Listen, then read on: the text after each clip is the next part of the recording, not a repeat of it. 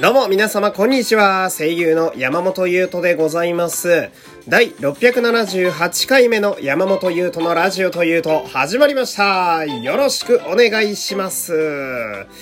さあ今日はですね、えー3月3日。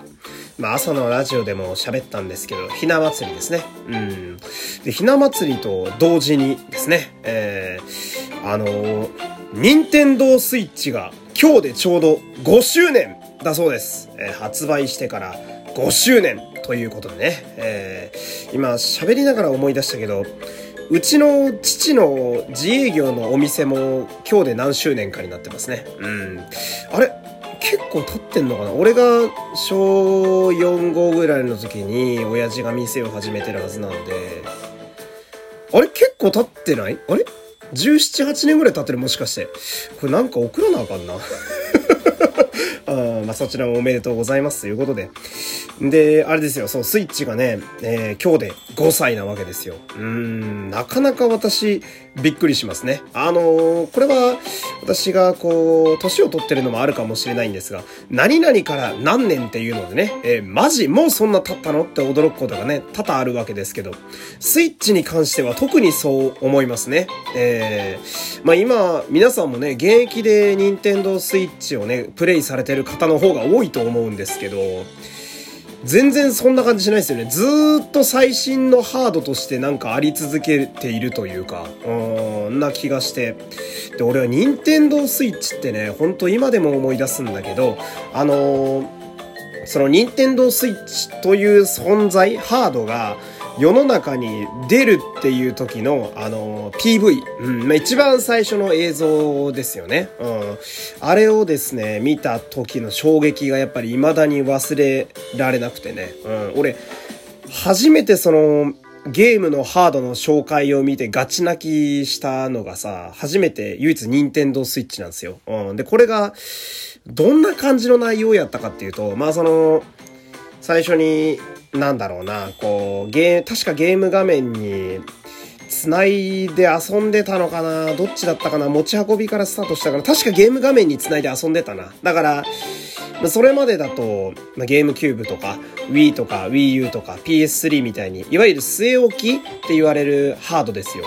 あの、テレビにつないでコントローラーを持って家で遊ぶという。うん、テレビにあのゲームを映して遊ぶっていうん。で、あれの状態でまずスタートして、その PV が。うん。で、まあ、やっぱ思うのが、その、ああ、また新しい任天堂が据え置きのゲーム機を出すんだなとぼんやり思うわけですよ。うん、なんか珍妙な形をしてるなみたいな。うん、どうやって遊ぶんだろう。コントローラー、なんかえらいちっこくなったなみたいなね。ジョイコンですね、今で言う。うん、で、Wii U の後継機か、へーぐらいで見てたら、あのーその手に持ってるコントローラー、今はジョイコンってわかりますけど、パッと見た時はなんかちっこい、あんまりパッとしない派手な色のコントローラー。あれをこう、外国の少年だったかな確か映ってたのが。あれが、今の任天堂スイッチでいうドックっていうね、あの画面がぶっ刺さってるとこにコントローラーをサクって装着したのよ。うん。で、そうすると、ドッグのところに、携帯ゲーム機モードの任天堂スイッチがドンって今で言うとね、刺さってる状態になっていて、で、その後よ、あの、そのままスイッチの本体、当時はわからないよ。そんな、これがスイッチの本体だってことはわかんないけど、それをガッと掴んで、スッて少年が抜くのよ。で、そしたらテレビが瞬時に消えて、そのさっきまで遊んでたゲームの画面、確かマリオだったと思うが、そのまんま手に持ったそのスイッチの画面。画面であることもその瞬間に判明するんだけど、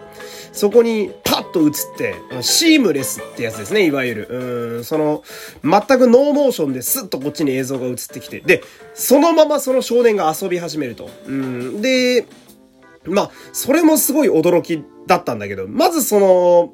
それまでの、その、世界ってさ、まあ世界よ。その、時代とか世界、今生きてるこの世界っていうのは、ゲームっていうのは、据え置きゲーム機、テレビにつないで遊ぶゲーム機と、携帯ゲーム機、まあ、当時で言うなら、任天堂 3DS とか PSP5 か、5とかビータとかの時代だったと思うんだけど、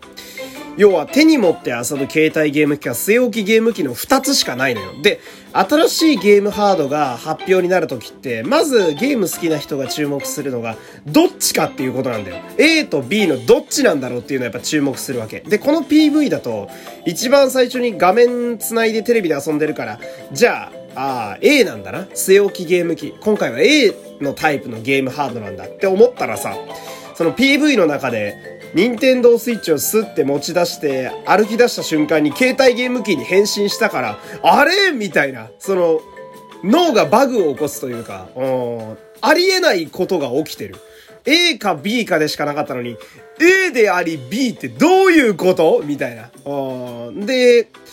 あまりの衝撃に、やっぱ脳がまず処理しきれないわけですよ。あの、さっきまで遊んでたテレビのゲームがそのまんま携帯ゲーム機に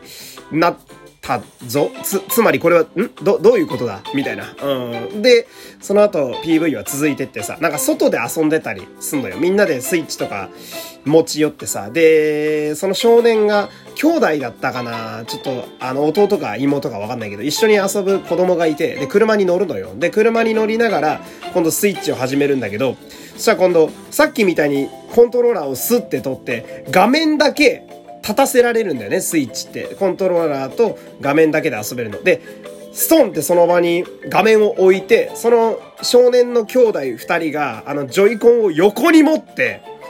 今度はそこで対戦ゲームみたいなのをするわけよ。うん。これも衝撃だよ。だって、据え置き、あれ？携帯ゲーム機だったのに、分解して画面だけにすると、コントローラー二つで据え置きみたいに遊べるの？つまりどっちなんだ？みたいな。まあ、答えはどっちもっていう、あの、天才的な発想が出てくるわけなんだけど。で、それで、見てると、今度は、あの、外の別の友達と遊び出して、やっぱ別の人もスイッチとか持ってて、で、みんなで普通に対戦するわけよ。まあ、そこは、PSP のモンハンとかで慣れたあの、マルチプレイだったりするんだけど、で、やってる最中に、人数がたくさん子供たちが増えてきて、あの、コントローラーが足りなくなるみたいな。そしたらその、スイッチ1個で2人まで遊べるってさっきのやつがまた働いてさ、あのー、画面を2個置いて、そこでコントローラーは4つあるから4人で対戦するとかやるわけよ。もう、もう脳みそしっちゃがめっちゃがよ、見てるこっちは。で、そこで俺が、確信するのが、ああ、夢のようなハードが生まれたんだなっていうのをすごい思ったわけ。うん。そしたらめちゃめちゃ泣いちゃったよね。めちゃめちゃ泣いちゃったよ。だって、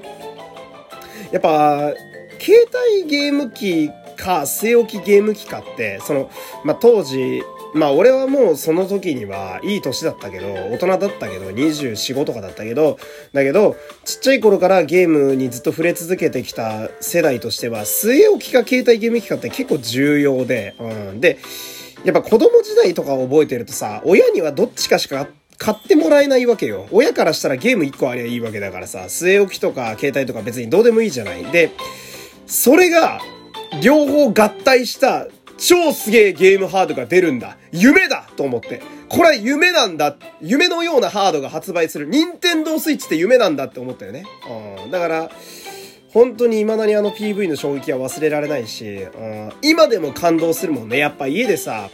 それこそたまにテレビ繋いでスイッチやろうかな、みたいな。うん。俺は初期のスマブラ仕様のあの、ニンテンドースイッチ、もうすっかりボロボロになっちゃったんだけど、もう未だに使ってて、ドックに挿してテレビにシームレスで画面が映ると、やっぱ未だに感動するし、で、